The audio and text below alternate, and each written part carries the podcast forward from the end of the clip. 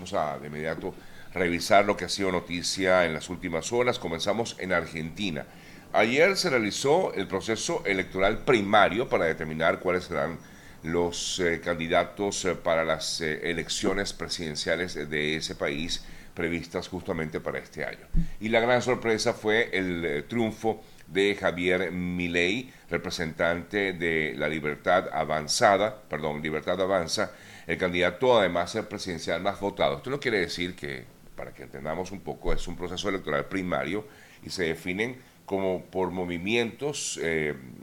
políticos cuáles serán los candidatos de cada movimiento político para las elecciones como tal de eh, Argentina. El eh, candidato más votado, en este caso fue Javier Milei, que tenía su digamos, su participación casi asegurada, tomando en cuenta de que era el único representante de su partido en aspirar a la elección, pero igual la gente, pues la población tenía que, que, votar si quería o no que él fuera candidato. Y así fue, de hecho obtuvo, como les decía, la mayor cantidad de votos en esta elección del día de ayer. De la agrupación mm, Libertad Avanza, el candidato más votado en este proceso electoral, con un poco más del 30% de los votos. El segundo partido en eh, obtener mayor cantidad de votos fue el partido de oposición, eh, conocido como Juntos por el Cambio, el que representa el expresidente Macri, y allí, pues dentro de como tal el partido Juntos por el Cambio, la ex ministra de Seguridad, Patricia Bullrich, se impuso sobre Horacio Rodríguez Larreta con más de cinco puntos de ventaja. Este fue el segundo partido con más mm, eh, votos en este proceso electoral. Y el tercer partido fue el partido de gobierno, el eh, cual en este caso pues quedó como ganador el candidato del gobierno, el candidato del actual gobierno de Alberto Fernández, será el ministro de Economía Sergio Massa, es el que resultó favorecido con los votos en este proceso electoral de Argentina. Así, Hemos visto entonces cómo se llevó a cabo este proceso electoral en este país, a la espera de lo que será entonces como tal eh, las elecciones eh, presidenciales en eh, Argentina. Entre otras cosas, hemos visto algunos comentarios que ha hecho el, el que obtuvo mayor cantidad de votos, Javier Milei, quien manifestó que va a lograr mm, un gran cambio en Argentina, afirmó diciendo que va a acabar de todas, todas con el kirchnerismo en ese país. Eh, mientras tanto, pues se puede observar, estoy aquí leyendo un poco, eh, viendo un poco cómo fue la, eh, el resultado electoral en, mapas, pero lo más trascendental quizás del día de ayer fue el triunfo de Javier Milei. El candidato impulsa un plan que promete transformar el país, sobre todo en el área económica, y también en otras etapas, en tres etapas específicamente. La libertad avanza, eh, señala que en una primera instancia se trabajaría en un recorte significativo del gasto público y una reforma para reducir impuestos con flexibilización en ámbitos eh, tanto laboral, comercial como financiero. Las medidas de segunda generación incluirían una reforma para recortar fondos que se destinarían a eh, jubilaciones y pensiones y un gran número, o mejor dicho, una reducción del número de ministerios y disminución paulatina de, las, de los planes sociales. Eh, igualmente se prevé la liquidación del Banco Central de ese país y reformas en, las, en los sistemas de salud, de educación y seguridad. Además, él tiene como una de las propuestas que ha venido planteando es entre otras eh, cosas, la dolarización de la economía. Otros resultados que dejaron estas elecciones en Argentina, estas elecciones primarias, eh, obtuvo el eh, candidato de Juntos por el Cambio, Jorge Macri, el triunfo en la interna frente a Martín Lustó para ir a, la, a, a lo que será la alcaldía de la ciudad de Buenos Aires, el primo del expresidente Macri, impulsado por el propio ex mandatario, obtuvo de esta manera entonces la nominación para poder ser el eh, candidato de Juntos por el Cambio para la ciudad de Buenos Aires. Así un poco lo que ha sido este proceso electoral celebrado en el día de ayer en Argentina. Bien, revisamos otras, eh, por cierto, las elecciones generales como tal, las elecciones van a realizarse el próximo 22 de octubre en, en Argentina, el mismo día de las elecciones primarias de la oposición en Venezuela. Bueno, cambiamos de tema, nos vamos a Ecuador, eh, luego de lo que fue el lamentable suceso que acabó con la vida del candidato de oposición, Fernando Villavicencio. Eh, su esposa, eh, Verónica Saraus, dijo que oculpó directamente al Estado ecuatoriano por la muerte de su esposo por falta de protección, básicamente, pero también responsabilizó al correísmo. La viuda de Villavicencio dijo que el Estado es responsable directo por justamente eh, faltar en su protección, pero también dijo que el Estado tiene que dar muchas respuestas de lo que realmente ocurrió allí. Denunció falta de medidas de protección contra, em, a favor en todo caso de su esposo. Y eh, por otro lado dijo, no quiero pensar que vendieron a mi esposo para que fuera asesinado de manera infame y quiero decirle al correísmo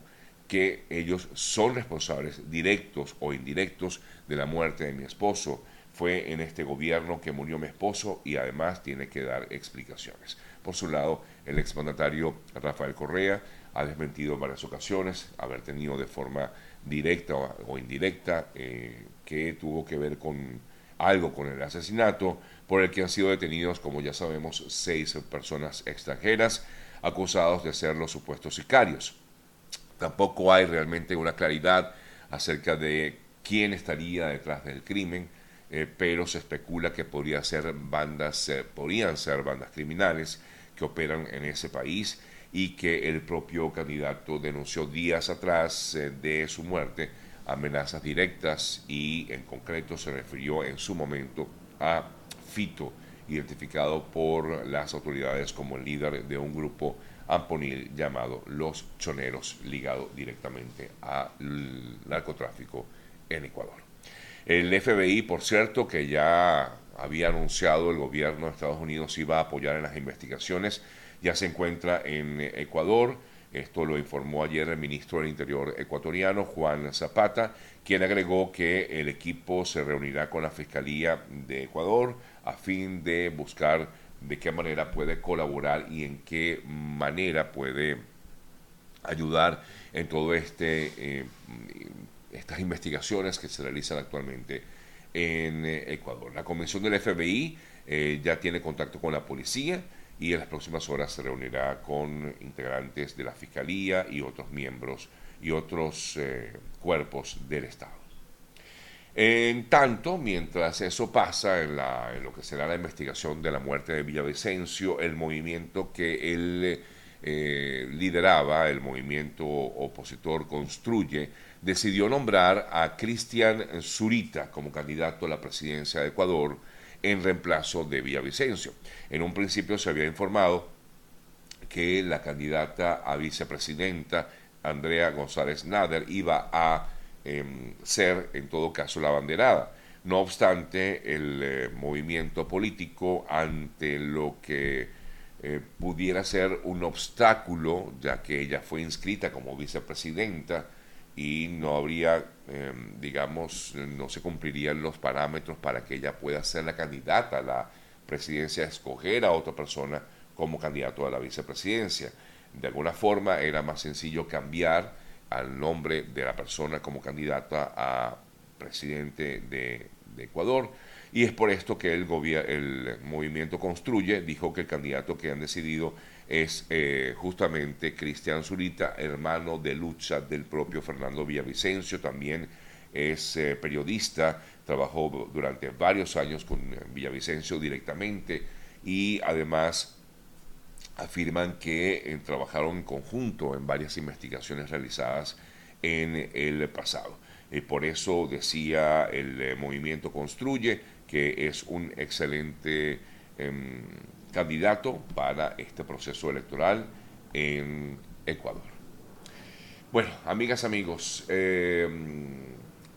sí, Ricardo me comenta aquí que si ya expliqué un poco del sistema electoral en Argentina, sí, ya hablé un poquito de eso al principio del programa. Ya comentamos para aquellos que están conectándose a esta hora de la mañana. Seguimos con más informaciones. En Hawái continúan eh, las labores de búsqueda y rescate de la gran cantidad de personas que fallecieron como consecuencia de estos incendios forestales registrados en eh, la isla de Maui, en Hawái. Hasta el momento se reporta un número de 93 fallecidos, eh, según las cifras más recientes publicadas por las autoridades en Estados Unidos, en Hawái específicamente. El jefe del Departamento de la Policía de Maui afirmó en una rueda de prensa que el proceso de búsqueda, recuperación e identificación no ha sido fácil, se encuentra todavía en una etapa inicial y lamentablemente estiman que el número de fallecidos pudiera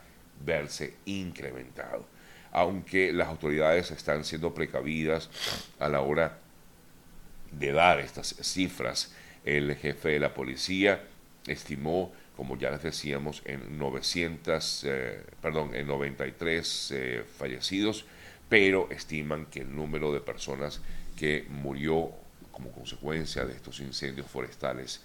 en eh, Hawái pudiera subir a más de mil. En la isla se encuentran efectivos de la búsqueda de efectivos de búsqueda especializados equipados con eh, perros que intentan encontrar los cuerpos entre las cenizas. Y bueno, la, verdad que escuchar o leer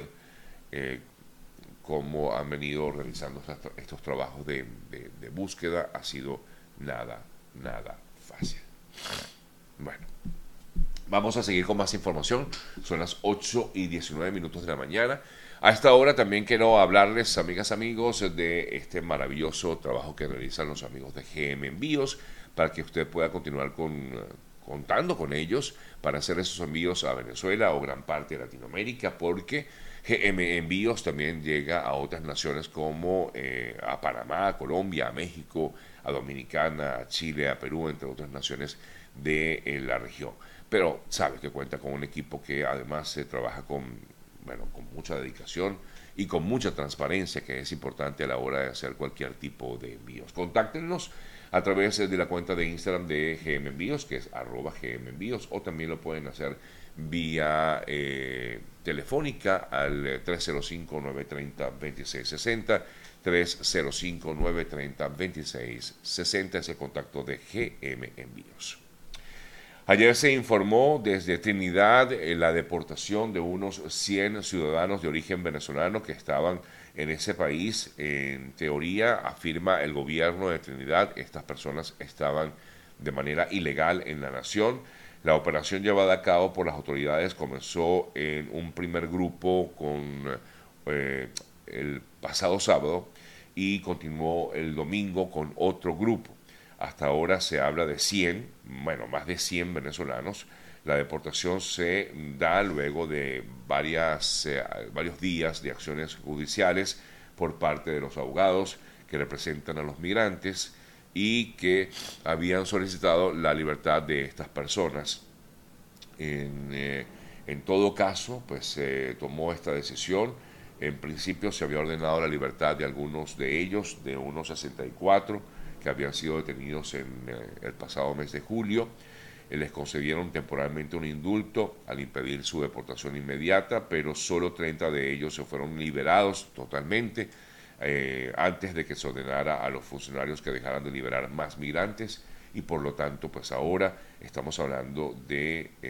que hasta el momento unos 100 habrían sido deportados de nuevo, en este caso, pues a Venezuela, fueron deportados a Venezuela. ACNUR está al tanto de la situación y alertó desde hace ya un tiempo que las personas que viven y que están solicitando asilo o refugio en Trinidad estaban siendo víctimas de abusos y son vulnerables a la, a la explotación de personas en ese país, en Trinidad y Tobago. Otro caso que también ha dado mucho de qué hablar es el caso, como ya sabemos, en Tailandia de este español de 29 años de edad eh, que asesinó a eh, un cirujano colombiano, Edwin Arrieta. Lo más reciente es que la investigación policial eh, se adentra en una semana en la que policía, la policía justamente pudiera terminar de reunir todas las pruebas clave y en la que está previsto que altos cargos de Bangkok se desplacen a la isla donde, Bangkok es la capital de Tailandia, eh, se van, eh, llegan hasta la isla donde ocurrió el suceso para continuar con esas investigaciones. Los agentes eh, tienen más de 80 días, unos 84 días, para concluir la investigación y conseguir todas las pruebas posibles para pues tomar la decisión que se tome en contra de este joven que confesó el crimen, Daniel Sancho, de origen español.